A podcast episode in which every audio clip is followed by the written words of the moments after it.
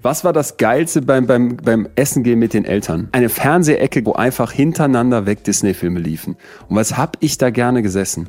Und Also ich bin auch, äh, ich, ich, ich bin auch mit dem Fernseher groß geworden. Also ich saß die ganze Zeit Echt? vorm Fernseher. Ja, ich, lief immer so im Hintergrund? Äh, Nee, im Vordergrund. Aber äh, 1 Live. Bratwurst und Baklava. Mit Bastian Bielendorfer und Özcan Kosa. Ladies and Gentlemen, willkommen zurück zu einer neuen Folge unseres Qualitätsformats 1 Live Bratwurst und Baklava trifft. Und heute haben wir einen jungen Mann, mit dem ich ein Schicksal teile. Eigentlich sogar zwei Schicksale. Nein, drei.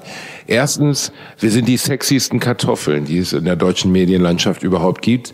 Zweitens, wir haben beide Psychologie studiert, aber er hat einen Doktor gemacht, Streber. Und drittens, unsere Karrieren starteten bei Wer wird Millionär. Ich habe heute die große Ehre, zusammen mit Özcan Kosa unseren sympathischen Gast Leon Winscheid zu begrüßen. Hallo Leon. Hallo, hallo, hallo, ihr beiden. Ich bin mindestens genauso geehrt, hier dabei sein zu dürfen. Traumhaft. Ja, es war auch eine schwere Geburt. Also wenn ich ganz kurz- äh, definitiv. wenn ich ganz kurz reingrätschen darf. ja, Äh, ich sag's mal so, ihr habt nur eine Sache gemeinsam. Ihr wart bei Wer wird Millionär. Definitiv bist du nicht sexy. Und okay. er ist wirklich Psychologe, Alter. Verstehst du? Der Doktortitel. Der hat einen Doktortitel.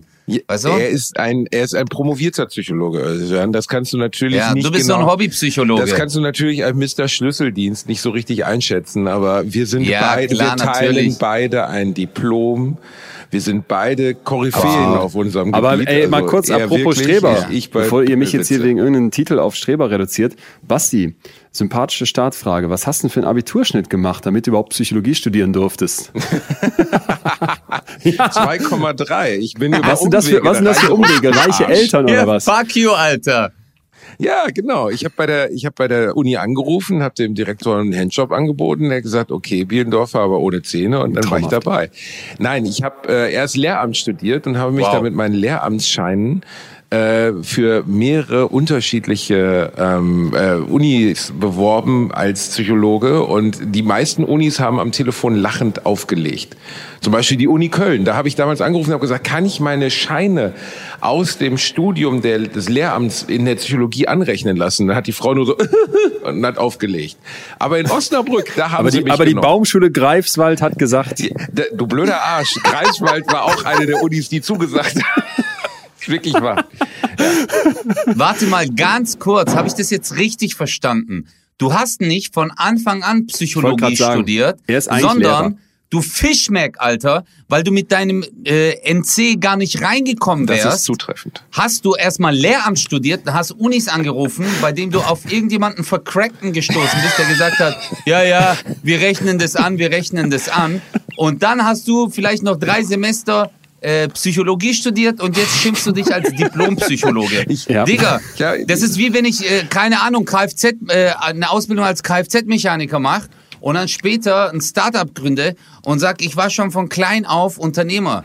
Bro, halt's Maul, du bist gar kein Psychologe. Doch, bin ich. Du bist so ein richtig. Ja, klar. Ich habe mir nur ein paar Scheine anrechnen lassen, okay? Das ist das Einzige, was ich getan habe. Wie viele habe Semester? Drei. Ich habe mir drei Semester anrechnen lassen. Das heißt, ich bin mit einem kleinen Vorsprung gestartet. Das ist so, wie wenn du gegen Usain Bolt läufst, aber du darfst schon bei 30 Meter Linie anfangen, so, weißt du? Und Usain Ja, Bolt genau. ist in diesem Beispiel unser lieber Gast Leon Winscheid. Was für einen Abiturschnitt hattest du denn? das, ähm, das ist eine, ist eine, ist eine ganz andere Frage und äh, ich sag, ich kürze das ab mit unsympathisch gut. Unsympa Was heißt denn unsympathisch? Du willst uns doch nicht eine 1,0 vorweisen, du kleiner Arschkriecher, oder? Ich sag, ich da weiß gar nicht, ob ich das schon mal jemals öffentlich. Hatte, hattest du eine 1,0? Meinst du es jetzt ernst? Özcans Blick macht mir gerade so eine Angst, weil er so hypnotisierend Ich hier rüber liebe dich. Nein, nein, nein, nein. Ich bin, ich flehe dich an, bitte. Sag etwas, das besser ist als 2,3. Ja, das ist nicht schwer, Bitte. weil er hat keinen Umweg Bitte, über eine andere Leon. Uni nehmen müssen, sondern hat es direkt studiert. Sag es schon, Winscheid, sag es. Also es gibt ein, es gibt einen gedanklichen Umweg, der so ein bisschen so ein äh, Bielendorfer Move ist, um in dieses äh, Studium Umweg, reinzukommen. Doch, ich habe äh, Französisch LK und Kunst LK gehabt und weil ich in Frankreich gelebt habe und deswegen wirklich gut Französisch konnte und Kunst wissen wir selber, ähm, hat es dann am Ende ganz knapp doch gereicht. für eine 1-0, das gibt es gar nicht. Das, äh, da wird man übrigens eingeladen, glaube ich, vom Bundespräsidenten oder sowas. Ne? Also zumindest Ich hier habe in unserer einen, ich Schule. einen Hand, handunterschriebenen Brief vom Ministerpräsidenten bekommen und ein Wochenende lang Yes. einen 1er BMW, wo sich BMW gedacht hat, das ist doch eine geile, eine Wie geile Idee, einen 1er BMW an die 1er Abiturienten abzugeben. du verarscht mich. Sonst nichts. Die haben euch einen 1er Und einen Artikel BMW in der gegeben. Solinger Morgenpost. Ja, die haben mir einen 1er Aber BMW. Leon, Ich hätte- wie viel hast du denn bei Wer wird Millionär gewonnen? Ey, was, was wollt ihr von mir hier? Lass ich dachte, ich dachte, Nein. ich, weiß ich auch Hast nicht du mehr. gewonnen? Habe ich auch Hast du? gewonnen, ja. Mehr als 32.000 auf jeden Bist du Fall. eigentlich bescheuert, Kosa? Du redest gerade mit dem Mann, der da die Million gewonnen hat. Wie lange hast du dich mit unserem Gast Ich weiß doch? Alter. Ich weiß, der hatte eine Eins, der hatte immer eine Eins. Eine Eins hat er dort bei seinem NC und Eins auf seinem Konto, Morok. Eine Million, Digga. Und du mit deinen 32.000 tanzt bei Let's Dance rum und erzählst die ganze Zeit, ich bin Psychologe, ich bin Psychologe. Leon, schön, dass du da bist, Bro. Boah, krass. Ja, ich bin auch gerne hier. Schade, dass das direkt mit so Vergleichen anfängt. Lass uns erst mal alle einmal in den Arm nehmen und sagen, was uns doch am Ende verbindet, ist das Menschsein mit all unseren Macken und, äh, weiß ich nicht, schwarzen Punkten in der Vergangenheit. Ich bin sehr gerne hier. Oh Hallo. Gott, das hast du aber schön gesagt. Ich musste gerade ein Ist so, bisschen ne? anwirken. Mal gucken, ob Kosa das jetzt wieder als eine Rampe für eine Aber Beleidigung Leon, nimmt. nein, überhaupt nicht. Jetzt kommt die Frage, die wahrscheinlich jedem Psychologen gestellt wird.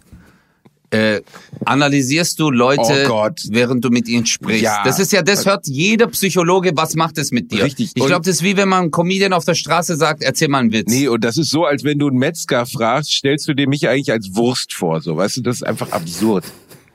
Das ist absurd. Die Frage ist absurd. Ich beantworte die trotzdem. Ja, aber die stellen ja, ja, genau deswegen, ich will das ja wissen, wie man sich äh, fühlt als Doktor der Psychologie. Ja, da gibt's jetzt dann die Einschränkung, die dann hoffentlich mal ähm, jetzt ein paar Sympathiepunkte reinschafft. Ich habe dann nur in BWL promoviert, wohl mit psychologischen Themen, Aha. aber ich bin Aha. nur wie Basti, normaler Psychologe mit einem Doktortitel. Aber egal, Doktortitel. Trotzdem Doktortitel. Egal. Brody, Doktortitel, Doktortitel, Brody. Nein, man muss da nicht drum herum reden. Respekt für ein Einser-Abitur, das ist schon mal ein dickes Ding. Das hatten wir an der Schule wirklich nur in zwei Fällen. Eine ist heute Chefärztin in Münster, die hat es auch verdient. Die war auch so eine, die wirklich, wo du vorher schon, ich sag mal so, in, die, in der Grundschule war schon klar, die wird irgendwie als erster den Mars bereisen, so, weißt du, das war schon beachtlich. Und die andere, Ja. das ist kein Witz, die hatte 1,1 und dann sind die Eltern persönlich zur Schule gegangen und haben eine riesen Diskussion geführt, dass es 1,0 sein muss. ja, das finde ich aber auch richtig. Das und finde die ich ist auch richtig. absolut richtig. Absolut richtig. Absolut. Wenn die Eltern zum Direktor fahren und sagen, wir verhandeln jetzt mal gemeinsam, ich lege jetzt Ja. mal ein Messer auf den Tisch und wir verhandeln jetzt mal hier über unsere Abiturnote, völlig abstrus. Aber Weißt du einfach, das Kind hat ja- andere Probleme. das Kind hat definitiv andere Probleme als die Abiturnote. Ähm, aus der ist auch eine Ärztin geworden, aber ich glaube eine weniger glückliche Ja. als aus der anderen. Das, das wäre jetzt nämlich mein Punkt, der vielleicht uns mal in eine inhaltliche Richtung zu diesem Thema bringen kann, die mich total umtreibt, weil, und das sagt jetzt jemand, der eben dieses Einser-Abitur hat. Ich bin als Doppellehrerkind aufgewachsen. Und Basti, da haben wir ja wieder einen Punkt, der uns verbindet. Und als ein solches hast du ja in Deutschland, weil Akademikereltern schon mal eine viel, viel höhere Chance, dass du überhaupt Abitur machst. Dann mit so Lehrereltern im Nacken, die natürlich bei einer 2 Minus kurz davor sind, ähm, keine Ahnung, sich aufzuhängen, hast du natürlich vielleicht auch nochmal so einen gewissen Leistungsanspruch. Und dann, und jetzt kommt meine Kritik am System, bist du am Ende jemand, der in unserer Schule belohnt wird, wenn du folgende Fähigkeit richtig gut beherrschst. Du haust dir ganz viel Wissen in die Birne und kotzt das dann für die Klausur aufs Blatt. Wer das in Deutschland am besten kann, der kriegt bei uns die besten Abschlüsse. Und wenn du Exakt. das dann hast, dann darfst du Medizin studieren oder Psychologie ohne Umwege oder dass deine Eltern dafür im Ausland bezahlen, sondern an den tollen deutschen staatlichen Unis. Wozu führt das? Da Das sitzt führt bei zu mir im einer Semester absurden Elitarisierung der Gesellschaft, die völlig, völlig widerstrebend dem ist, was man eigentlich möchte, nämlich, dass Leute nicht intentional gerne etwas werden wollen, Genau. sondern dass sie Genau. nur Mediziner oder Psychologen werden, weil die Note es halt erlaubt. Und ich kenne sehr viele, bei denen das genau so war. Richtig, und ich leg noch eine Schippe drauf. Und das ist nämlich nicht nur einfach nur, weil die Note es erlaubt, sondern weil du natürlich, und das ist jetzt meine eigene Erfahrung, auch wenn ich mittlerweile das als, als ein, meine größte Leidenschaft sehe, die Psychologie, da sitzt und denkst, was mache ich mit so einem Schnitt? Und du willst ihn natürlich nicht einfach jetzt verbraten und irgendwas studieren, sondern willst dann auch was machen, wo vielleicht es dann zu passt. Und das Traurigste für mich ist, dass dann in unserem Land nicht die mit der größten Motivation oder der besten Menschenkenntnis Ärztin oder Psychologe werden, sondern diese Strebertypen mit Einser-Abitur. Und das hat mir dann mal jemand rückgemeldet, ja, aber Leon, es gibt ja mittlerweile auch andere Auswahlverfahren, das weiß ich auch, aber so der Grundfokus bleibt dieser wenn du als Kind mit zehn oder elf aufs Gymnasium kommst, was eine absurd frühe Auswahl ist, ne? meine Mutter war immer Hauptschullehrerin, das heißt, du sagst Kindern mit zehn, ey, du gehst auf die Hauptschule, aus dir wird nichts. Und das ist wirklich das Mindset, was da zum Teil Ja, herrscht. Nicht von den Lehrerinnen und Lehrern, sondern einfach von der Gesellschaft. Und den anderen sagst du wie mir, du darfst aufs Gymnasium gehen und dann machst du ein tolles Abitur und dann darfst du Psychologe werden. Ey, da läuft, da läuft was schief. Da läuft was schief im Und in Staate meiner Dänemark. Familie gab es zum Beispiel auch gar keine Option dafür, was anderes zu werden als Genau. Abiturient und ein Studium zu machen. Also eine Ausbildung war nie in der Diskussion. Das war nie denkbar, dass ich mit 16 sage, ja, ich werde jetzt Karosserieschlosser oder ich werde Postbote oder so. Das war, es war einfach klar, in meiner Familie, ich wäre der Erste gewesen, der kein Abitur gemacht hat und ich wäre auch der Erste gewesen, der keinen Studienabschluss hat. Und deswegen habe ich zum Beispiel in meinem Fall den Studienabschluss sogar, als ich äh, ja schon relativ weit mit der Comedy war und mit Büchern und so, noch nachgemacht, weil ich wusste, was für eine hohe Bedeutung das für meine Familie hat. Meine Eltern haben geweint, als sie die Diplomurkunde ausgepackt haben. So wichtig war das für die. Ja. Ja, äh, ich sag's auch mal so, ich habe äh, letztens ein Interview von äh, Professor äh, Aladdin El-Mafalani äh, mir angehört und er hat ja auch gemeint, dass äh, gerade in puncto Bildung äh, nicht die Herkunft, sondern der soziale Status entscheidend ist. Also Klar. der soziale Status der Eltern. Gerade äh, was ja, was du auch als Beispiel gegeben hast, Leon, wenn du Akademiker-Eltern hast, streben das natürlich an. Also ich muss von meiner Seite ganz klar sagen, für meinen Vater war eins wichtig damals, Ausbildung. Mach eine Ausbildung, wenn du Real, also ich war auf der Realschule, das war bei uns schon Universität, Digga. Also auch bei mir in der Ja, Neighborhood, das ja. war so, hey, er macht eine Realschule. Meine Schwester hat bei einer Versicherung gearbeitet, als Sozialversicherungsfachangestellte, äh, als hätte sie, keine Ahnung, äh, äh, Antibiotika erfunden. Ja. So wurde das Ganze äh, gehandelt. Und ähm, wo sehen die Eltern selbst die Ziele? Und äh, äh, zum Beispiel auch äh, der Aladdin, ähm, er hat auch eine Empfehlung für die Hauptschule bekommen. Und nur weil seine Eltern Akademiker waren, selber aus, äh, aus Syrien, äh, und dorthin gegangen sind und gesagt haben, nee, Leute, das machen wir Ja. nicht. Äh, obwohl seine Noten gut waren, hat er trotzdem eine Empfehlung für die Hauptschule bekommen. Jetzt mal, jetzt mal eine steile, steile These, wo ihr mir die Prozentzahl zugebt. Wie viel Prozent von der Hauptschule in Deutschland könntest du nehmen und aufs Gymnasium stecken? Einfach so, jetzt von heute auf morgen und die kommen da gut durch? Und umgekehrt, wie viele vom Gymnasium könntest du nehmen und zur Hauptschule schicken und die würden da auch nicht besonders auffallen? Was würdet ihr das- schätzen, wie viel Prozent? echt schwer. 40 zu sagen. Prozent würde ich sagen von Hauptschule auf Gymi. Also ich wäre so auch locker bei 30 Prozent, kein Problem. Ich bin in Gelsenkirchen aufgewachsen, da ist das relativ nah beieinander. Ich, ich weiß es nicht, ich kann, man- kann man schlecht einschätzen, aber ähm, ich habe ja zu Hause beides erlebt. Ich hatte eine Grundschullehrerin als Mutter und einen Gymnasiallehrer als Vater. Und dementsprechend hat meine Mutter teilweise Kinder fürs Gymnasium empfohlen, die mein Vater danach übernommen hat. Ja, also so gesehen, Ah, es gab Kinder, krass, ja. die 13 Ja. Jahre lang von meiner Familie erzogen wurden, so bescheuert das jetzt klingt. ja, also. Meine, meine Mutter war eine sehr bemühte Grundschullehrerin, weißt du, die auch Kinder, die aus sozial schwachen Verhältnissen kamen, zu uns zu Hause zum Essen eingeladen hat und so.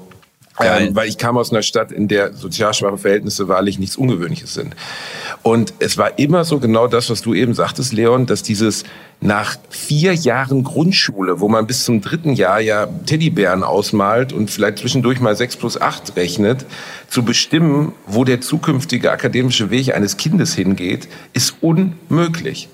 Und äh, das, meine, meine Frau hat das auch immer erzählt. Die hatte drei Jahre richtig gute Noten in Mathematik, also am Anfang ihrer Grundschulzeit. Dann hatte sie eine neue Mathelehrerin, die sie irgendwie nicht mochte oder sonst was.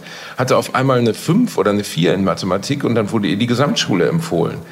Ähm, was sie nicht gemacht, was die Eltern nicht gemacht haben. Das heißt ja nicht, dass es schlecht ist, zur Gesamtschule oder zur Hauptschule zu gehen, aber es schließt halt ein paar Möglichkeiten für dein Leben aus. Total. Total. Ähm, Ich glaube, der Leon hat auch einen viel wichtigeren Punkt äh, äh, angesprochen. Das ist die auswendig äh, äh, Ja. lernende Oh, Fraktion. ja. Oh. Also Leute, die sich einfach nur Infos äh, äh, äh, Genau. reinhauen ohne Ende und dann bei der Prüfung abliefern. Aber letztendlich ähm, kannst du diese Intelligenz, die du dir angeeignet hast, in Anführungsstrichen auch anwenden. Ja, also kannst du damit auch etwas anfangen. Ich ich meine, ich habe selber beim Zahnarzt gearbeitet. Wie viele Zahnärzte gibt es, die handwerklich eine Null sind? Ich weiß gar nicht, wie die es geschafft haben, da äh, abzuschließen, aber Du gehst dorthin, die bauen nur Bockmist, aber der Vater war halt Zahnarzt, der Opa war halt Zahnarzt. Also ist ganz klar, Ja, du bist was auch meinst du, wie Zahnarzt. viele Psychologinnen und Psychologen es gibt, die menschlich eine Null sind? Wow. Also, Also tut mir leid. Das Äh, ist, das, das, du tust ja so, als würdest du mit dem Studium und mit deinem Abiturschnitt jetzt garantieren, dass man dir dann beibringen kann, ich sag jetzt mal, empathisch zu sein, auf Leute einzugehen, vielleicht dich auch in Dinge einzufühlen. Das geht bestimmt zum gewissen Maße. Aber grundsätzlich, das, was du gerade angesprochen hast, ich klopp mir Wissen in die Birne und kotze das dann aufs Blatt, ist ein Methode verstehen. Ne? Ich sitze in der Schule und habe verstanden, wie Schule funktioniert. Nämlich Genau. auf eine gewisse Art und Weise lernen und das dann für die Klausur präsentieren. Zum Beispiel auch mündliche Noten spielen ja eine riesige Rolle. Für mich war irgendwann klar, Alter, ich, war, ich habe in Chemie überhaupt nichts verstanden. Aber wenn ich mich immer mal melde und Fragen stelle, dann wirkt das total engagiert und total mit dabei sein. Dann kriegte ich, bestimmt aber auch, weil ich an anderen Fächern auch gute Noten hatte, und das verstärkt sich ja auch selber, das wissen die Lehrer ja bei so einer Konferenz, dann, wo die Noten besprechen, plötzlich in Chemie auch eine gute Note. Hätte ich nicht verdient. Aber das sind einfach so, so viele Biases, so viele Fehler, die stattfinden, die mich total fertig machen, weil wir denken jetzt vielleicht, ja, das ist menschlich. Wir nennen uns ja selber Homo sapiens welches Tier, welches andere Tier auf diesem Planeten würde sich selber weise nennen? Ja, nur der Mensch. Der Mensch, der nennt sich der weise Mensch. Und wir definieren uns so sehr über unsere Intelligenz, dass wir denken, ja, natürlich, wer viele Punkte im IQ-Test hat, wer gut eine Mathe-Klausur hinlegt, wer gut für die lateinischen Verben irgendwie lernt und die aus Blatt kotzt, der kann halt mehr als der Rest auf dieser Welt. Und jetzt kommt der Punkt. Das ist aber eine westliche Sicht. Es gibt eine Kultur, eine sehr ursprünglich lebende Kultur an den Ufern vom Viktoriasee in Afrika. Und das sind die Luo. Und genau wie wir haben die Luo ein Wort für Intelligenz, nämlich Rico. Und damit meinen die sowas wie Zahlen, Daten, Fakten in deine Rübe kloppen und die aufs Klausurblatt kotzen. Aber anders als wir kennen die Luo noch drei weitere Wörter für Intelligenz, die die gleichwertig betrachten. Und zwar Luro, Winjo und Paro. Und damit sind so Qualitäten gemeint wie Respekt haben, sich für andere einzusetzen und die Bereitschaft zu teilen.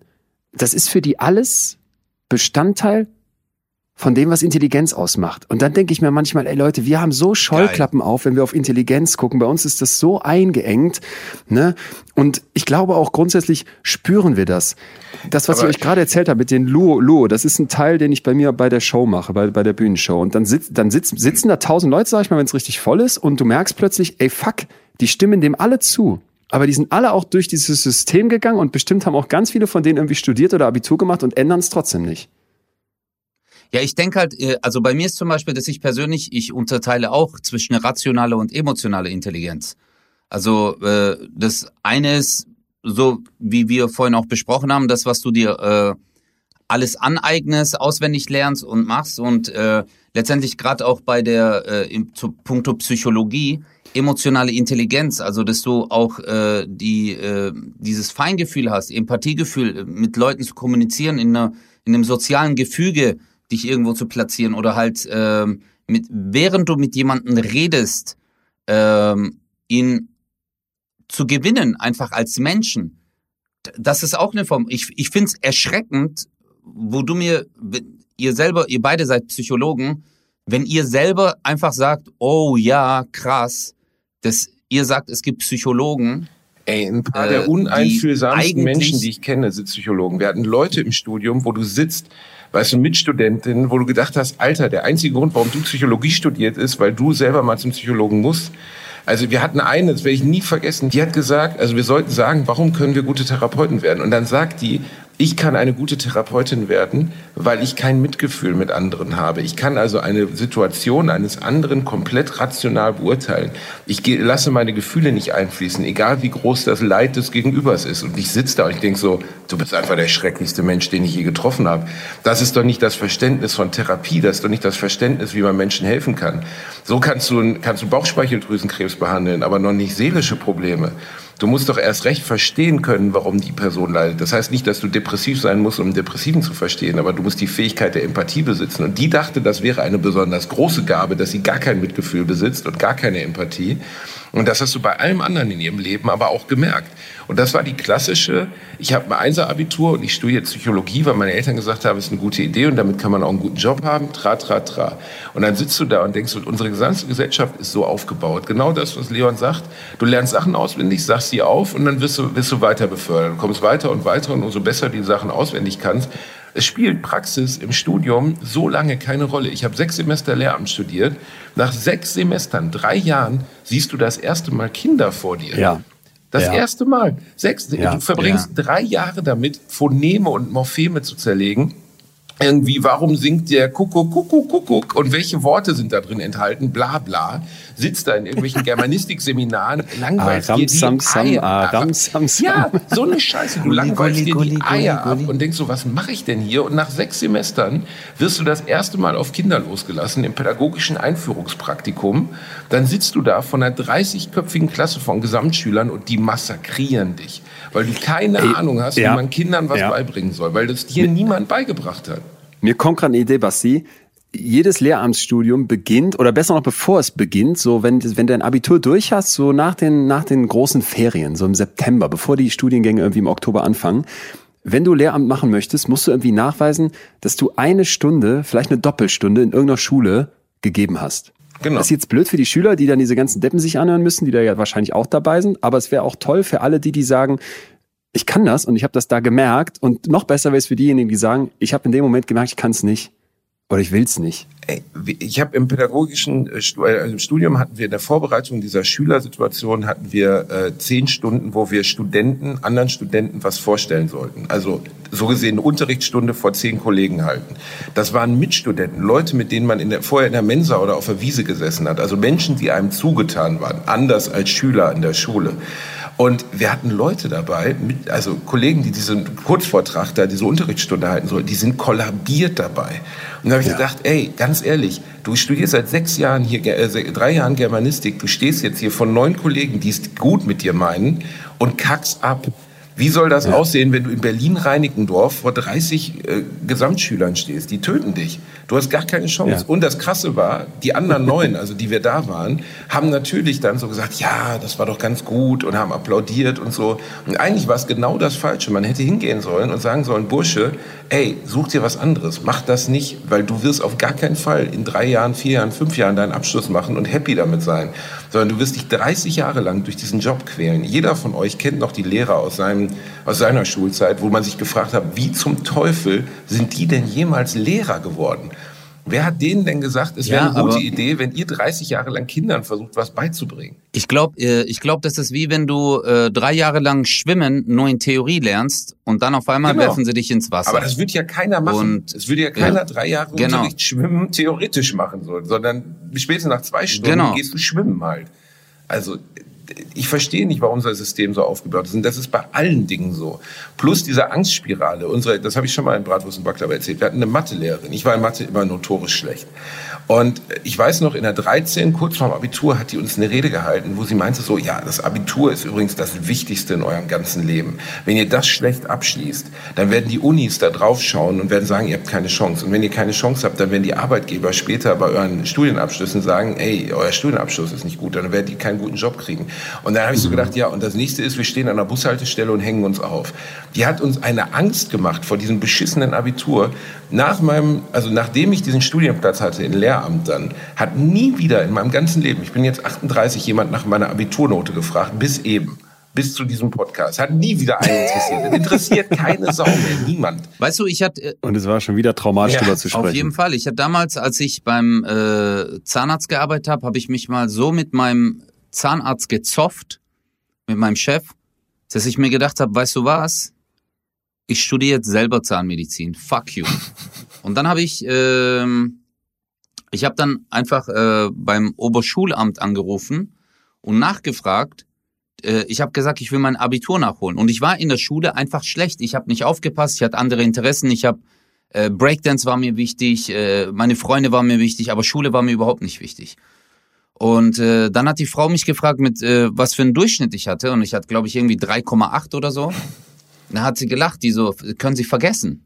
Können Sie einfach vergessen. Sie können Ihr Abitur nicht nachholen. Und das finde ich eigentlich äh, noch viel schlimmer. Dass du, guck mal, das war, ich war damals 21. Auch wenn ich drei, vier Jahre mein Abi nachgeholt hätte und danach Zahnmedizin studiert hätte, ich wäre 33. Und ich hätte trotzdem noch 35 Jahre arbeiten können.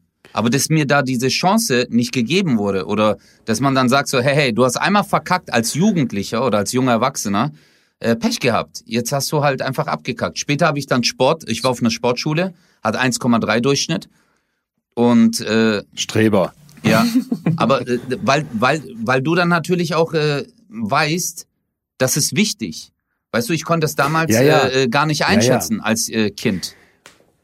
Nur so, so tickt ja auch wieder bei uns niemand, ne? Du hast vielmehr so diese Mentalität, ey, warte mal, warum gehen die eigentlich 13 Jahre zur Schule? Ist doch total doof, lass mal ein Jahr rausstreichen. Machen wir G8-Abitur, ne? Also einfach die 11. Klasse weg. Wo ich so dachte, in der 11. Klasse zum Beispiel, ich durfte dann ins Ausland gehen, weil meine Eltern das auch bezahlen konnten. Das hat 5000 Euro gekostet, ist jetzt kein Pappenstiel, aber es war für mich eine, eine, eine total tolle Erfahrung. Für alle anderen, die vielleicht nicht ins Ausland gehen, wobei das ja gar nicht so wenige bei uns gemacht haben, was gewinnst du, wenn du nachher Leute mit 17 in der Uni sitzen hast, die jetzt entscheiden sollen, ob sie jetzt Medizin machen oder BWL oder Lehramt oder such dir was aus, aber noch nicht mal von unserer Gesellschaft als alt genug erachtet werden, um den Mietvertrag für ihre verdammte WG zu unterschreiben. Und dann geht das weiter im Studium, dass du sagst, ey, pass mal auf, auch da Effizienz rein. Als meine Eltern studiert haben, hatte ich so das Gefühl, Studium wurde auch betrachtet als etwas, wo du dich so findest, wo du checkst, wer bin ich eigentlich, wie funktioniert Leben. Und ich war einer der ersten Bachelor-Master-Studiengänge und hatte das Gefühl, da ist das auch noch so ein bisschen da. Wir waren einfach ganz oft auch von Mittwoch bis Samstagabend feiern. Und dann hast du so ein bisschen Uni mitgemacht und ich will jetzt hier nicht ein Plädoyer halten für geh mittwochs zu einer 90er-Party und besauf dich, bis du Samstagabends bei einer Techno-Party wieder aufwachst, was wir zum Teil halt wirklich gemacht haben. Aber ich will dafür, äh, ich will ein Plädoyer dafür halten, dass wir dieses, du bringst einem Kind oder einem jungen Menschen, einem jungen Erwachsenen bei, renne, renne, renne, ohne mal innezuhalten und zu fragen, was ist eigentlich das Ziel? Davon würde ich gerne weg, weil ich glaube, dass das einen Druck reingibt und, und was mit uns macht, was falsch ist.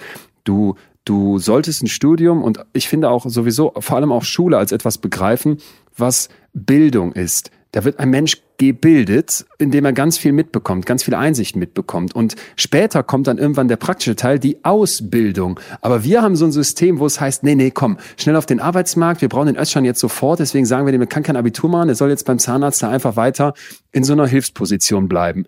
Und, und da, das ist auch zum Beispiel ein riesiger ja, Fail. Und das ist überhaupt keine Ori- Also wie soll denn ein 16- oder 15-Jähriger sagen, was er werden will? Genau. Immer dieses, was willst du denn werden? Das ist so eine dieser Horrorfragen, die Erwachsene dann stellen. Und ich denke so, Alter, der ist 14 Jahre alt, der hört irgendwie Rin und hat lackierte Fingernägel. Was will der werden? Der will YouTube-Star werden, weil es das Einfachste ist, was er kennt und wo er denkt, so ja, damit kann man gut Geld verdienen oder Rapper oder sonst was. Weil alles andere ist ja überhaupt völlig illusorisch. Also im Sinne von, wie soll ich denn beurteilen, was ein, keine Ahnung, Industriemechaniker macht? Oder wie soll ich denn beurteilen, was ein Psychologe wirklich in seinem Alltag macht? Oder was soll ich, kann ich nicht beurteilen? Gibt keine Möglichkeit, weil die Gesellschaft gibt dir gar keinen Einblick da rein. Diese lächerlichen Schulpraktika.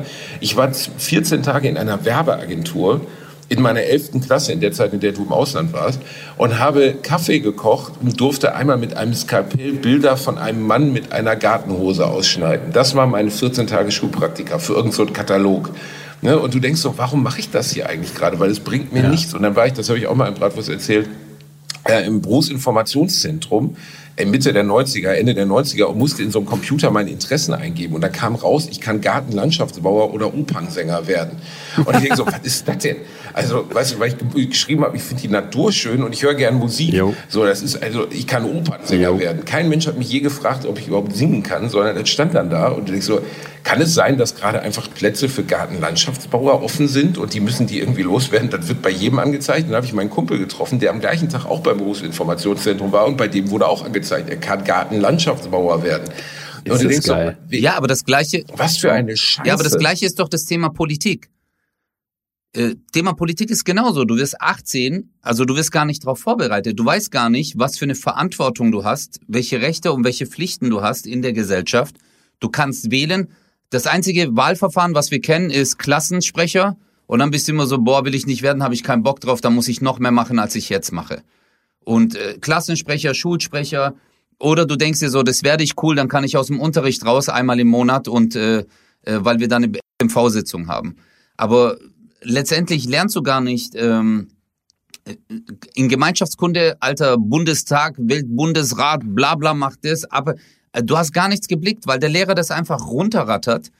Äh, und da finde ich das zum Beispiel, nehme ich nicht gerne als Beispiel, die USA, aber in den USA ist zum Beispiel die Wahl in der Schule zum Klassensprecher oder zum Schulsprecher ganz anders dargestellt, weißt du, dass man, äh, ähm, dass da, dass du da viel äh, eher diese Nähe zur Politik bekommst, wo man weiß, hey, später, wenn du wählst, das hat Auswirkungen auf dich, da kann das bei uns, was wurden Schulsprecher entscheiden? Gar nichts. Ja, und was weißt du mit Gar 18 nichts. über Politik? Ich meine, letztes Mal war die Quote der FDP-Wähler wie hoch bei jungen Leuten? 30 Prozent der Jungen haben die FDP gewählt, weil die auf ihre Plakate geschrieben haben, Glasfasernetzausbau. Und äh, wir, wir wollen alle mal Porsche fahren und denkst so, weißt du, als ich 18 war, Ja. ich wusste halt, ja, die CDU, ja, das sind so ein bisschen so die Standardleute, das sind so die, die ein bisschen so die Stammtischigen, das, äh, die SPD, das sind ja die Arbeiter, die Grünen, die mögen gerne Windkraft. Das war was, was ich mit 18 wusste. Und dann durfte ich das erste Mal meine Stimme abgeben. Und du denkst so, krass, ich gebe gerade meine Stimme für dieses Land ab, für eine Partei, die in Zukunft hier sehr viel mitbestimmen darf. Und ich habe gar keine Ahnung von denen. Ich weiß nichts. Ich weiß einfach nur, dass die offensichtlich Atomkraft weniger mögen als die anderen. Und Atomkraft finde ich auch doof, also kriegen die meine Stimme. So, das ist, da, also ganz viele Bildungsteile, ne, oder was Leon gerade sagte, über den Mietvertrag unterschreiben, Steuererklärung. Hat euch irgendwann, irgendwo auf der Welt mal irgendjemand erklärt, was eine Steuererklärung ist? Ich kann es dir bis heute nicht sagen. Ich krieg nicht mal, ich krieg nicht mal Haftpflichtversicherung hin. Ich kann dir nicht, ich kann dir nicht sagen, was meine Steuererklärung wirklich ist. Das macht meine Steuerberaterin. Ähm, ich, ich, also natürlich sagt die mir, du musst mir das und das einreichen und dann kriegst du von dem Lohnsteuervorabzug kriegst du das so. Ich habe keine Ahnung. Ich bin 38 Jahre alt. Ich kann dir meine Welcher, welcher FDPler hat uns immer versprochen, dass es Ja, auf den Bierdeckel genau. passt? Das, äh, und es hat noch nie auf den Bierdeckel mehr gepasst. So, ne? War es FDP? Es, hat, es, es passt, passt nicht nicht ansatzweise auf den Bierdeckel. Ja, sind wir ja hier locker lässig mit so ein paar seichten Themen reingestartet. Dieses Ja, Land ist aber, scheiße, äh, lass uns auswandern, dann machen wir woanders weiter. Skandinavien, immer schön. Die werden immer gerne genommen, weil die alles so, äh, weil die alles so, äh, sagen wir mal, weil, weil da Progression ist im Bildungssystem etc. Ne, das, äh, Ja. ich, ich war ehrlich gesagt in meinem Leben, ich möchte sehr gerne mal nach Schweden oder Norwegen, um zu gucken, ist es dort wirklich teilweise so viel besser, als es bei uns ist. Ich glaube, das Bildungssystem ist wirklich besser. Ähm, ich glaube, dass, dass, dass in den nordischen Ländern sie aus irgendeinem Grund einen Kniff hingekriegt haben, wie sie ihre, ihre Bildung, ihre Ausbildung etc. alles sehr viel menschlicher und sehr viel näher an der Realität gestalten. Aber in Deutschland wird das bei unserer Geschwindigkeit der Entwicklung noch ungefähr zu unseren Urenkelkindern dauern, bis hier in Deutschland Bildung nicht Faktenwissen auswendig lernen heißt. Wir lernen nach den gleichen Regularien wie vor 100 Jahren mein Großvater. Das ist völlig absurd. Schön Preußisch, preußisch. genau. Da steht vorne einer, der erzählt dir einen, das musst du dir am besten merken.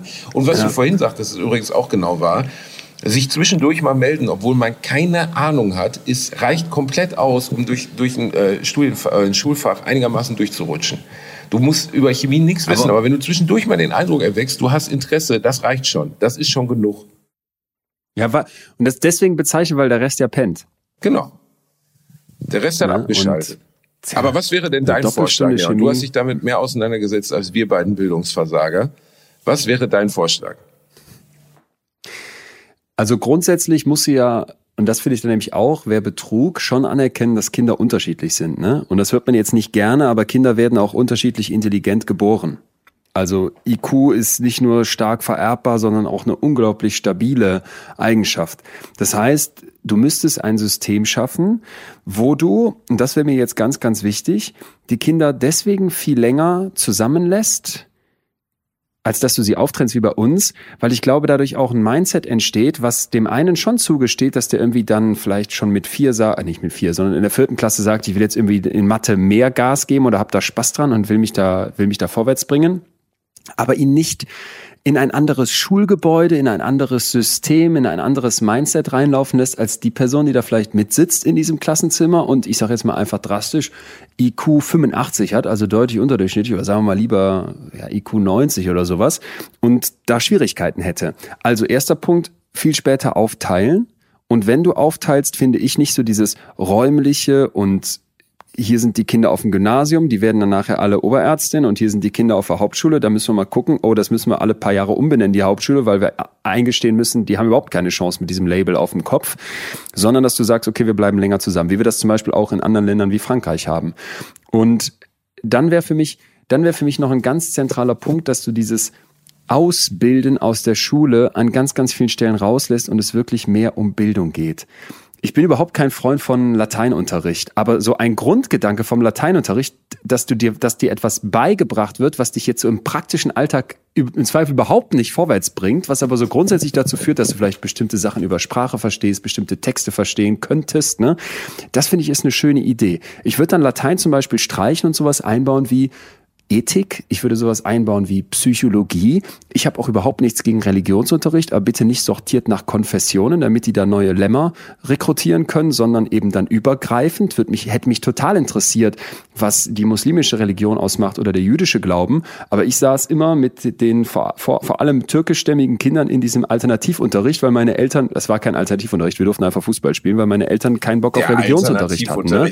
Das heißt, ich, war auch, ich bin auch ein Heidenkind und musste in den Alternativunterricht Unterricht. Und dann sitzt du da und denkst so, ja, also jetzt hier wird jetzt nichts von Jesus erzählt oder was. Und dann, ja, ja, geht mal raus. Ich, wir zeigen euch genau. mal einen Film. Und dann denkst du so krass, also das ist einfach gar nichts. Das findet gar nicht statt. Der ja, aber das hatten wir, das hatten wir zum Beispiel in der Realschule. Äh, die äh, alle, die nicht katholisch oder evangelisch waren, die waren dann im Ethikunterricht.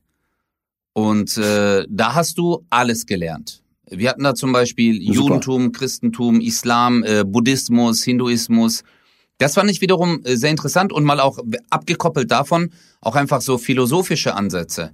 Ja, äh, was ist Ethik, was ist Moral, was ist richtig, was ist falsch? Ähm, wie kann man mit äh, gewissen Situationen umgehen, wenn dir ja. das und das widerfährt? Aber das hattest du halt einmal die Woche, eine Stunde. Und ja, das war's dann auch. Das ist natürlich genau. viel zu wenig. Und, und das wäre für mich halt der, der Anspruch an Schule, dass da kein Mensch rauskommt, der perfekt programmieren kann, dass da kein Mensch rauskommt, der perfekt für, den, für, die, für die Arbeitswelt vorbereitet ist. Das darf alles mit passieren und das ist ja auch schön, wenn das grundsätzlich so ein Stück weit das Ergebnis ist. Aber Oberste Maxime wäre, da kommt ein gebildeter Mensch raus, in seinem Rahmen, was für ihn möglich ist, ne? aber dass diese Person halt bestimmte Werte kennengelernt hat, dass diese Person ein bestimmtes Verständnis von Demokratie hat, dass diese Person geschichtlich was weiß. Jedes fünfte Schulkind weiß heute nicht mehr, was Auschwitz ist. Und da fragst du dich. Ja, weil darüber diskutiert wird, ob man da noch drüber reden das sollte. Ist ne? jetzt, es gibt ja Diskussionen darüber, sollte genau. man Kindern diesen Krieg, wo bald niemand mehr von lebt, der ihn überhaupt erlebt hat. Also die Generation unserer Kinder, spätestens unserer Enkelkinder, wird niemanden mehr treffen, der den Zweiten Weltkrieg erlebt hat. Das heißt, der Zweite Weltkrieg wird für, für diese Generation so greifbar sein wie der 30-jährige Krieg für uns. Weil wir niemanden kennen, der im 30-jährigen Krieg gestorben hat, äh, gestorben ist oder dessen Verwandte dort gestorben sind. Und dann wird immer darüber diskutiert, sollte man das noch weiter mit Kindern machen? Und ich bin der festen Überzeugung, man sollte das bis ins Jahr 3000 mit Kindern machen. Jedes, jede Schulklasse sollte mal in einem KZ gewesen sein. Jede. Der, der, der Zweite Weltkrieg ist für mich immer auch aus psychologischer Sicht deswegen so relevant und so wichtig und wird es immer bleiben, weil für mich Auschwitz ist so eine Art Nulllinie der Menschheit. Da wurde ein massenhafter Mord mit Gaskammern von Menschen an Menschen organisiert. Und du hast vollkommen recht, vielleicht nicht so weit weg wie der 30-jährige Krieg, aber vielleicht so weit weg wie der Erste Weltkrieg, ne? Ist jetzt schon für uns. Und du denkst so, Moment mal, was haben wir jetzt noch mit dem Ersten Weltkrieg zu tun? Aber da wurden Grundsteine gelegt für das, was dann im Zweiten Weltkrieg stattgefunden hat. Und jetzt kommt der Zweite Weltkrieg und ich habe mit Eva Seppeschi ein Gespräch geführt, beziehungsweise Atze und ich bei Betreutes Fühlen vor einiger Zeit schon. Und das war eine Folge, da hättest du bei fast allem, was die gesagt hat, mit, mit, mit weinen können und, und gleichzeitig saßt du da und dachtest mit offenem Mund, oh mein Gott, zum Glück erzählt uns das noch jemand. Und die ist halt als, ich meine, 13-Jährige ins in Auschwitz angekommen, ist eine Holocaust-Überlebende. Und jetzt musst du dir vorstellen, die kommt also als Mädchen da an, an der Rampe, nachdem die diesen Viehwagentransport hinter sich hat, nach, nachdem die all diese Repressalien erlebt hat. Ihre Mutter und ihr Bruder werden von den Nazis vergast. Und nur weil ihr eine Wärterin sagt, behaupte gleich, du bist 16, kommt die nicht sofort in die Gaskammer das ist einfach hier passiert. Das ist hier bei uns in Deutschland passiert. Beziehungsweise in dem Fall dann in Polen. Aber es ist hier bei uns mitten bei uns in Europa passiert. Und das waren unsere Großeltern, deren Generation. Und unsere Großeltern kennen wir schon noch. Vielleicht die, die Generation nach uns, dann kennt dann keinen mehr. Aber ich will einfach damit zeigen, zu was Menschen in der Lage sind und wieso dann Geschichte etwas ist, was was so eine Relevanz spielt, ne? Und Und jetzt, also alles, was ich von der AfD höre, macht, macht, macht dann in mir so viel, wenn ich mir vor Augen führe, was hat man euch nicht beigebracht? Welche Bildung fehlt euch? Welches Menschsein ist euch abhandengekommen, dass euch das so egal ist, dass ihr das mit Füßen tretet, dass ihr da so drauf guckt? aber jetzt komme ich äh, nochmal auf den Punkt, den wir vorhin angesprochen haben. Wenn du einfach nur Zahlen, Daten, Fakten ausspuckst irgendwann und du dadurch weiterkommst in deinem Fach, so war halt auch der Geschichtsunterricht. Der Fernseher wurde reingeschoben, dann haben die Kassetten reingemacht und dann ging's über die äh, um die Machtergreifung. Die. Es ging äh, äh, um Wehrmacht, wo die dann angegriffen haben, welche, äh, wo dann die Amerikaner alliierten und als Kind bist du so, hä, was heißt alliiert? Äh, wer ist, äh, wer, wer ist das jetzt? Und ich habe durch den Film Schindlers Liste und durch einen Besuch in äh, Dachau äh, mehr, 100 Milliarden Mal mehr auf rationaler und emotionaler Ebene verstanden Ja. und gelernt als Ja. stundenlanger Geschichtsunterricht. Und da, ist, da, da stellt sich halt auch mir die Frage so, äh, was, was bringen wir denn den Menschen bei in dem Moment? Und da kommt auch der Punkt, den du gesagt hast. Ist es auf dieser emotionalen Ebene, Leute, guck mal, was da wirklich passiert ist. Ja? Ja. Also wisst ihr, was da überhaupt stattgefunden hat? Ich war in Dachau, äh, ich, ich habe diese Boshaftigkeit gespürt. Ich bin, äh, ich, also als hätten die mich von kochendes Wasser in eiskaltes wieder hin und zurück. Also es war nur so, ich konnte nicht mehr. Es war so viel für mich. Ich war tagelang traumatisiert. Einfach nur, dass ich dort war, dass mir das erklärt worden ist. Ich bin bei so einer englischen Reisegruppe, amerikanischen Reisegruppe einfach mitgelaufen, weil ich spontan dahin gegangen bin und äh, habe das alles äh, mitgehört und das war einfach so schrecklich. Und auch bei Schindlers Liste, wenn du es anguckst und so wie Basti auch gesagt hat, Digga, das ist nicht äh, eine Sache, die man so by the way erklären muss oder wo es wichtig ist, ähm, wann das war, o- wann die um äh, irgendwo eine Grenze überquert haben. Man muss erstmal als allererstes eins klarstellen, dass das die unterste, ekelhafteste, schlimmste Zeit und auch das widerlichste, was Menschen an Menschen anrichten konnten, gewesen ist. Ja, aber weißt das du? kannst du halt nur fühlbar machen. Genau, ne? Das und- ist eine seltsame. ja. Das kannst du fühlbar machen, aber das geht, ne? Das geht, finde ich, aber auch in Schule. Da müssen wir mal vielleicht auch in Abständen hier wieder eine Lanze für Teile des Systems brechen, weil jeder von uns hatte doch auch diese eine Lehrerin oder den Lehrer, wo du mit größtem Respekt noch heute vorstehst, wo du so denkst, ey, der hat mir was beigebracht. Und da gab es ja auch Situationen in der Schule, bei uns denke ich an eine Theater AG, wo ich das Lichtpult mit bedienen durfte und stolz war wie Oscar, ey, mit, mit 13 Jahren da bei der Theatervorführung von der 11. Klasse durfte ich das Licht anmachen, wenn es losging. Es gab aber auch die Situation, ich weiß jetzt nicht, ob es Geschichtsunterricht war, aber da kam Herr Burger zu uns in die Schule, das war einer der Geldfälscher von Auschwitz, die für die Nazis Geld fälschen mussten. Und als der seinen Arm hochgekrempelt hat und auf dem Unterarm diese KZ-Nummer eintätowiert war und der uns das beschrieben hat, wie es da nach, nach Tod gerochen hat, wie die Hunger gelitten haben, wie die im Winter fast erfroren sind. Da saß das gesamte PZ, das pädagogische Zentrum bei uns in der Schule mit offenem Mund und, und das war auch Schule. Ne? Das finde ich, ähm, muss man zwischendurch mal berücksichtigen. Ich habe vor einiger Zeit mal zwei, drei Lehrern eine Mail geschickt und mich bedankt, wo ich so dachte, scheiße, ähm, wieso habe ich damit so lange gewartet und mach, machen das genug Leute, dass man auch mal sagt, ey, bei allem, was wir kritisieren können, es gibt auch verdammt korrekte Lehrerinnen und Ja, Lehrer. und das sind die Absolut, Lehrer, an die du dich jetzt- erinnerst. Ne? Das sind bei mir war es Ja. ein Literaturlehrer, also Deutsch, Deutschlehrer, den ich vier Jahre lang hatte, bei dem ich auch die Abschlussrede gehalten habe, als er die Schule dann in Rente verließ. Ähm, der einfach den blödesten Typen, den wir da sitzen hatten, weißt du, so der, der absolute, wo man einfach dachte, so den interessiert gar nichts. Den hat er geschafft, dafür zu begeistern, was zu lesen. Der hatte in seinem Leben noch kein Buch freiwillig gelesen.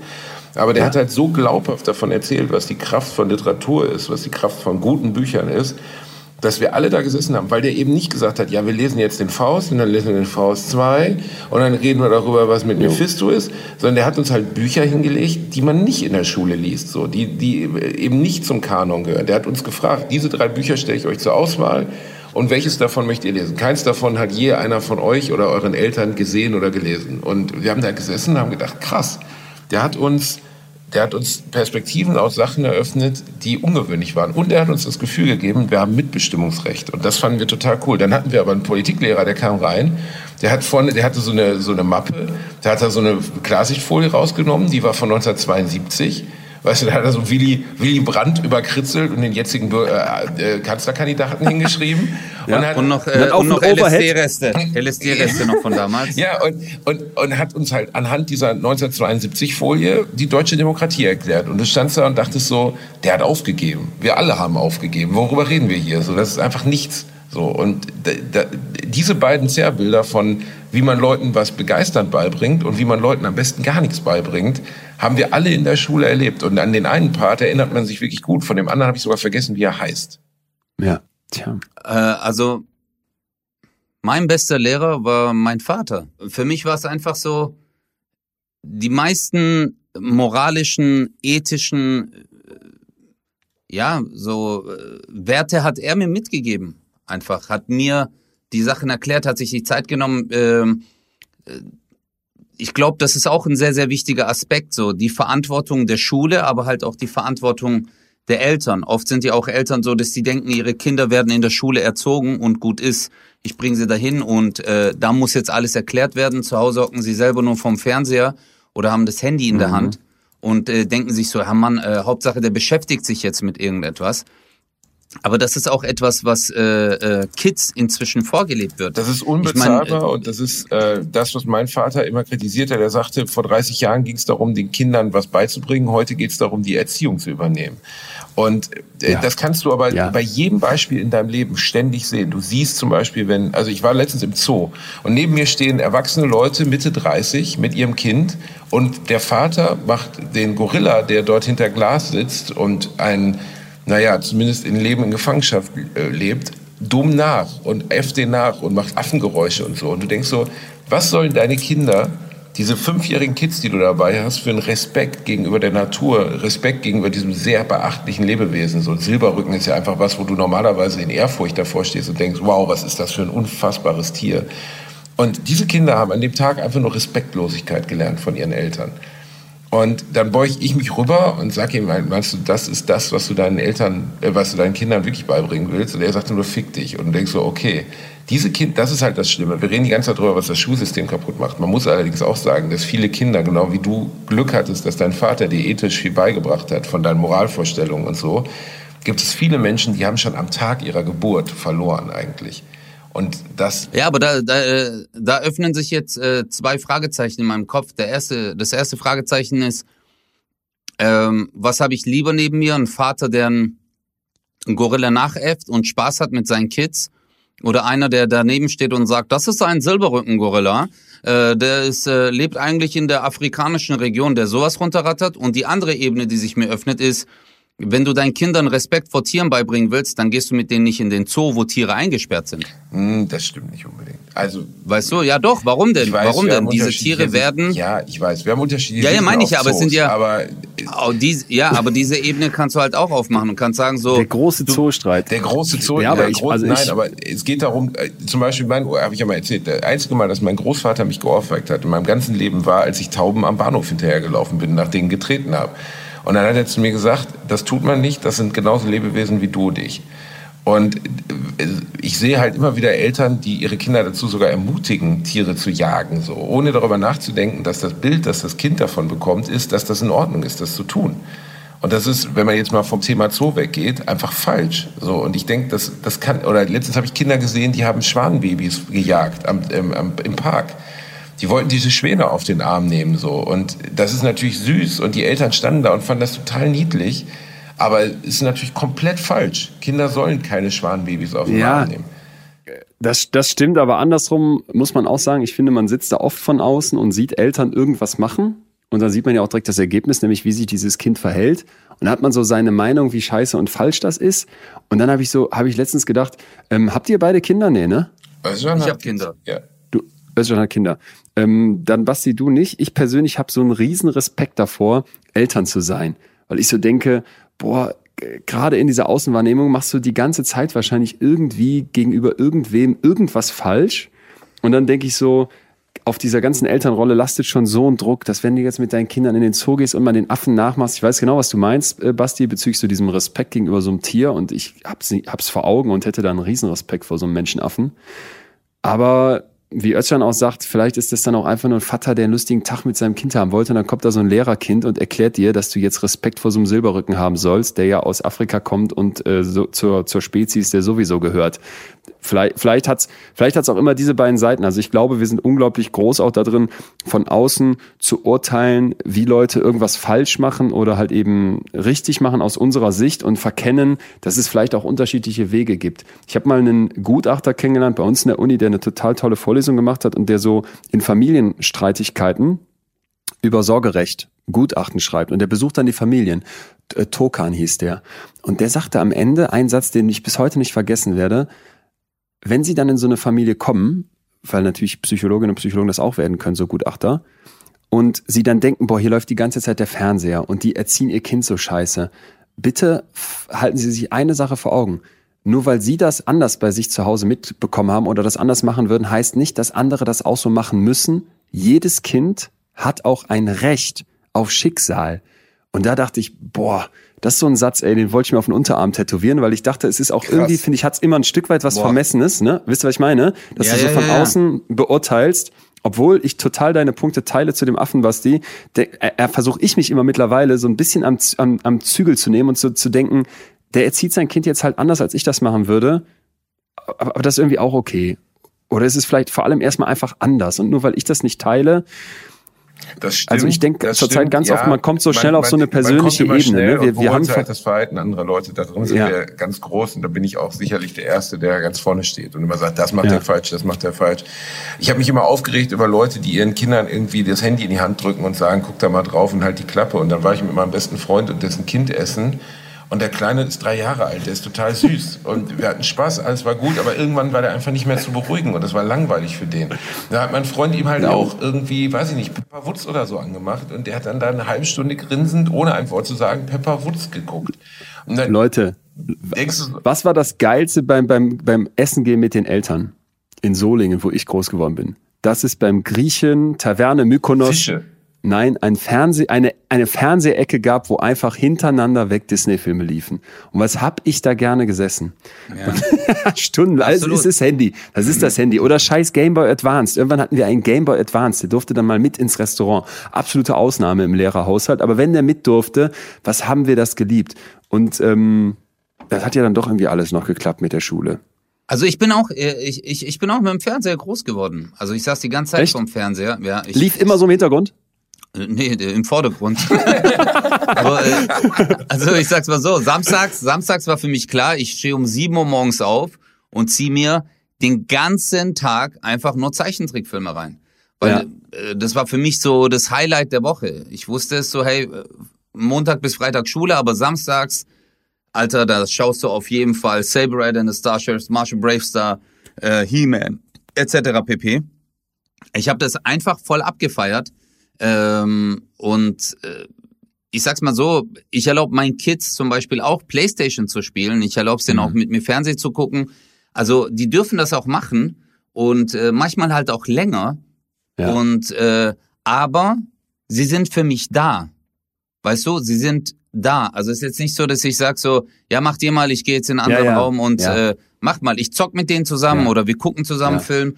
Und äh, manchmal denke ich mir so, weil es ist ja auch ein äh, soziales, äh, sozialer Ausschluss, wenn du halt in die Schule gehst und jo. alle sagen, hey, hast du schon die neue Folge gesehen hier bei dem YouTube-Channel, bla bla. Nein, ich darf nicht. Weißt du, dann wirst du halt so, ey, auch Özcan, Das ist mein Leben. Das war mein Leben.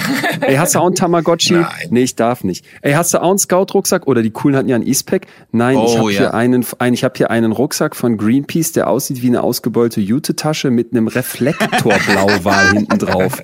Weißt du, so, Boah, shit, das ist Alter. das richtige okay. Opferkind. Aber nichtsdestotrotz, auch bei uns, auch bei mir in diesem vermeintlich tollen Lehrerhaushalt, ey, ich kenne noch alle Sender auf der Fernbedienung auswendig. Und das ist Jahre her, Alter. Ich weiß noch genau, pro, äh, Super RTL auf der 15.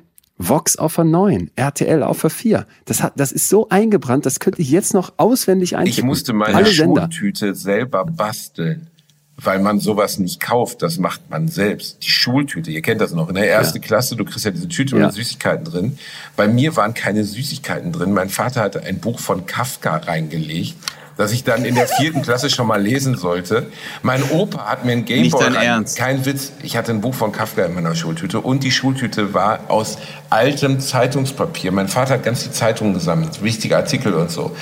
Und da wir nichts anderes hatten, um das daraus zu bauen, hatte ich eine Schultüte, auf der draußen ein Artikel über das Atomkraftwerk Tschernobyl drauf war, das gerade in so ein Sarkophag eingehüllt Ja. worden war. Ja. Und mit dieser selbstgebastelten Schultüte bin ich in die Schule gewackelt. Alle anderen hatten so shiny, grüne, so, so aus Neonfolie, weißt du, und ich stehe da mit einer vollgekackten Schultüte. Und meine Großeltern haben mir dann aus Mitleid noch eine richtige gekauft, wo ein Gameboy drin war. Ich bin komplett eskaliert vor Begeisterung.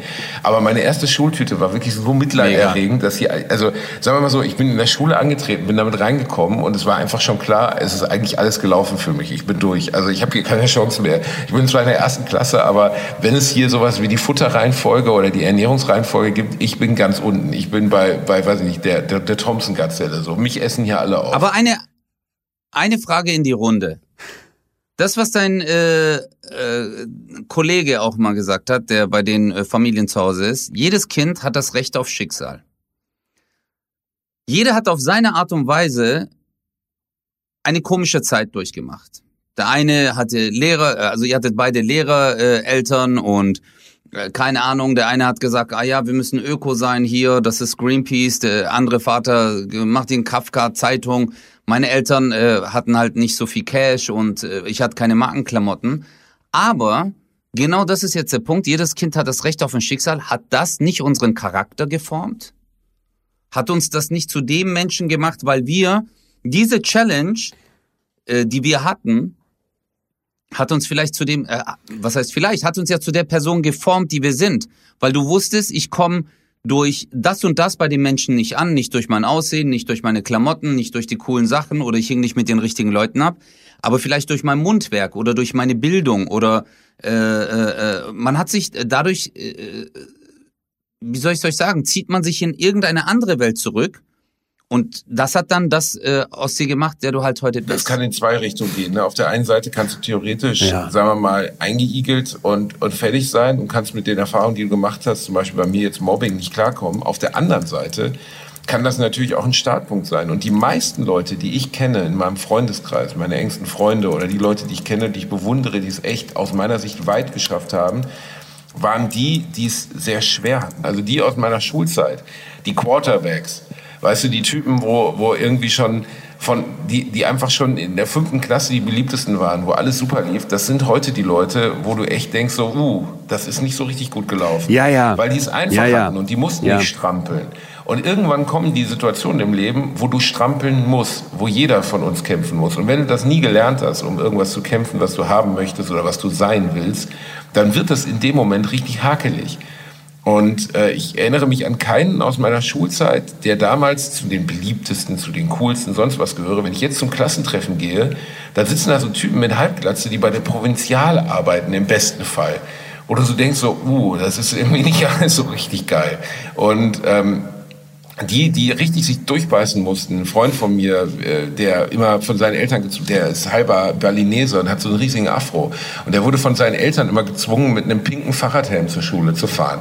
Und oben aus diesem pinken Fahrradhelm kamen links und rechts seine Afrohaare raus. Es sah völlig abstrus aus. Der war so auf der, nennen wir es mal, auf der Nahrungsebene mit mir.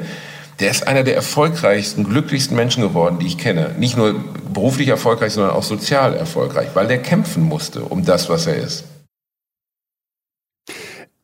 Leon, Also ich bin, ich unterschreibe alles. Ich bin meinen Eltern auch heute ein großes Stück dankbar für diesen verdammten Greenpeace-Rucksack und dafür, dass ich kein Tamagotchi haben durfte oder erst sehr, sehr spät, als die eigentlich schon wieder out waren. Aber Mit Es, es gibt, 34. es, mit 34.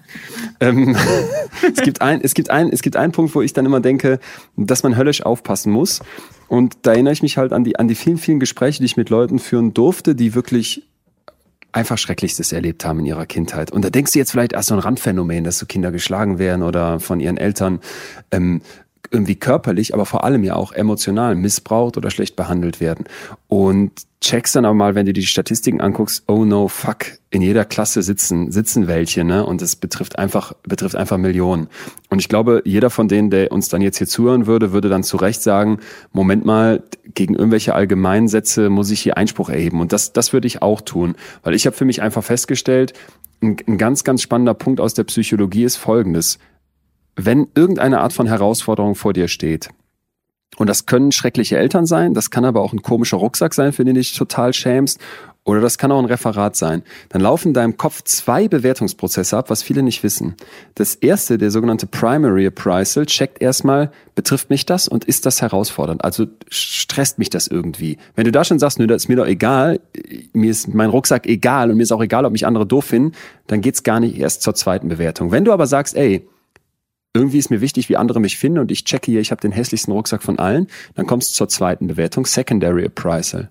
Und hier wird's jetzt spannend. Wenn irgendwas in deinem Kopf sagt, ich habe Ressourcen um mich herum oder ich habe Strategien, ich habe Technik, um damit umzugehen, dann ist das halb so wild. Dann entsteht kein Stress, zumindest keiner, der dich fertig macht. Wenn du aber merkst, ey Alter, meine Eltern behandeln mich scheiße und ich habe nicht irgendwie eine, eine eine Tante oder eine andere Familienstruktur, um da rauszukommen, um da wegzukommen. Oder ich habe irgendwie andere Wege, um vielleicht auch mit Eltern, die mich nicht speziell scheiße behandeln, aber die mich vielleicht sonst den ganzen Tag vorm Fernseher sitzen lassen würden und mich nicht emotional in den Arm nehmen, so wie Özcan das gerade beschrieben hat. Und ich habe da keine Ressourcen drumherum. Dann entsteht eine Belastung, die für die Menschen zu groß wird. Und das ist mir eben so wichtig, ne, mhm. ne, dass wir nicht einfach pauschal sagen, okay, nee, ist eine klar. Belastung und das ist für alle irgendwie schwierig, sondern dass jeder Kopf das sehr unterschiedlich bewertet, auch mit Blick auf das, was ich auf der Habenseite habe. Und ähm, deswegen scheue ich immer so davor zurück, so dann allgemein zu sagen, okay, ey, die, die, die, die, die es besonders leicht hatten als Kinder, die haben es dann später schwierig, weil die nicht genug gestresst wurden und Kinder wie wir, die so Traumatisches erlebt haben, wie mit einem scheiß Rucksack zur Schule gehen oder mit einer hässlichen Tüte, die lernen dann sich durchzuboxen. Das stimmt. Ja, aber das ist ein äh, wichtiger Punkt, ja. Stimmt, hast absolut recht. Man kann hast Dinge ja nie verallgemeinern, ich, aber ich, äh, ich habe diese Erfahrungstheorie ja. auch mal gesehen, das stimmt. Also für mich gab es Rettungsanker, die geholfen haben, ja die Dinge, die ich erlebt habe, besser zu verpacken. Ich hatte einen guten besten Freund, ich hatte meine Großeltern, die mich sehr aufgefangen haben. Wenn all das nicht da gewesen wäre, ich habe ja auch im Strafvollzug gearbeitet, also im Knast, wo du Leute hast, die wirklich große Fehler in ihrem Leben begangen haben, wo du teilweise in die Vita guckst und denkst so, also du siehst ja deren Lebenslauf vor dir, was denen passiert ist schon und denkst so, wow, die haben es mit sechs Jahren schon scheiß gehabt, mit zehn. Und meistens ist die Erfahrung ja. in all diesen diesen Vitas dieser Leute, Viten, weiß ich, Vitas, äh, ist, ist, dass sie keinen Rettungsanker hatten. Dass die eine Bezugsperson, die sie hatten, gestorben ist oder weggezogen ist oder die Eltern sich haben getrennt genau. oder sonst was. Und dass dieser einen Rettungsanker, den es gebraucht hätte, um aus diesem Menschen einen nicht straffälligen und normalen, normal in der Gesellschaft funktionierenden Person zu machen, egal was für ein Job, das wäre diese eine Person gewesen, die aber nicht da war, die existierte nicht. Ja, und auch, dass du vielleicht einfach irgendwann auch aus so einem kosmischen Zufall heraus für dich eine Strategie findest, mit der du damit zurechtkommst. Das kann dann einfach Glück sein. Ich erinnere mich, Basti, werde ich auch nicht vergessen, als wir beide gesprochen haben über deine Mobbing-Erfahrung. Übrigens auch eine äh, der Podcast-Folgen, wo mir nachher so viele geschrieben haben, dass sie das so, so bewegt hat, was du erzählt hast und dass du das so offen erzählt hast. Und wo ich auch so dachte, da, deine Umgehensweise damit, dass du irgendwann gesagt hast, ich, ich, ich, ja, was heißt, ich versuche, aber es ist mir gelungen, das ein Stück weit auch mit einem Humor zu nehmen oder den vielleicht als Gegenposition zu setzen. Das kam ja irgendwie auch total aus dir heraus. Da möchte ich auch Menschen Mut machen, dass man auch wirklich krasse Sachen ein Stück weit mit seiner Perspektive auf das Ganze und vielleicht auch mit selber antrainierten Strategien in den Griff kriegen kann. Ja. Ja, das ist, äh, äh ich glaube, so wie du sagst, manche finden diesen äh, Weg, diesen Schlüssel, um äh, einfach eine neue Tür aufzumachen und äh, eine neue, äh, einen neuen Raum in seinem Ich zu finden. Ähm, andere finden das halt nicht, diese Möglichkeit. Aber ich glaube, das Wichtigste ist auch äh, bei solchen Punkten sich einfach an jemanden wenden zu können, weißt du, dass mhm. man halt mhm. eine Person hat und wenn man die halt nicht in seinem Freundeskreis hat, nicht in seiner Familie hat, nicht ähm, in seiner näheren Umgebung hat, dass man vielleicht sich an eine professionelle Stelle wendet, weißt du, an eine Beratungsstelle zum Beispiel oder äh, auch an einen Psychologen. Äh, Finde ich ist ein harter Schritt für viele, weil man in Deutschland wird man ja immer noch abgestempelt, wenn man äh, zu einem Psychologen geht oder zu einer Beratungsstelle oder sonst irgendwas, weil man, äh, weil es dann gleich heißt, okay, du bist ein Psycho. Aber äh, ich finde das absolut falsch. Ich finde, äh, das ist, finde ich, das verantwortungsvollste deinem Umfeld und auch dir selbst gegenüber, so etwas zu machen. Ich finde das, was wir heute in der heutigen Folge Bratwurst Baklava Menschen, die uns zugehört haben, vielleicht mitgeben können, seid der Schlüssel im Leben anderer Leute zu neuen Räumen. Das klingt jetzt ein bisschen allgemein gesprochen, aber wenn jemand eure Hilfe braucht oder wenn ihr das Gefühl habt, selbst jemand, der in der zweiten Rolle eures Lebens steht, dass er Unterstützung braucht, auch wenn es Jugendliche sind, nehmt es ernst und unterstützt sie dabei. Bei mir hat es sehr geholfen, Absolut. dass ich sowas hatte. Und ähm, mhm. oft werden die Sorgen besonders von jungen Menschen nicht ernst genommen, weil man sagt Pubertät oder keine Ahnung, ne, die klassischen Aufwachsprobleme und so. Und jemanden zu haben, der dich darin ernst nimmt, auch Erwachsene, ist unbezahlbar. Ja. Und macht das nicht zu groß im Sinne von, ich traue mir das nicht zu.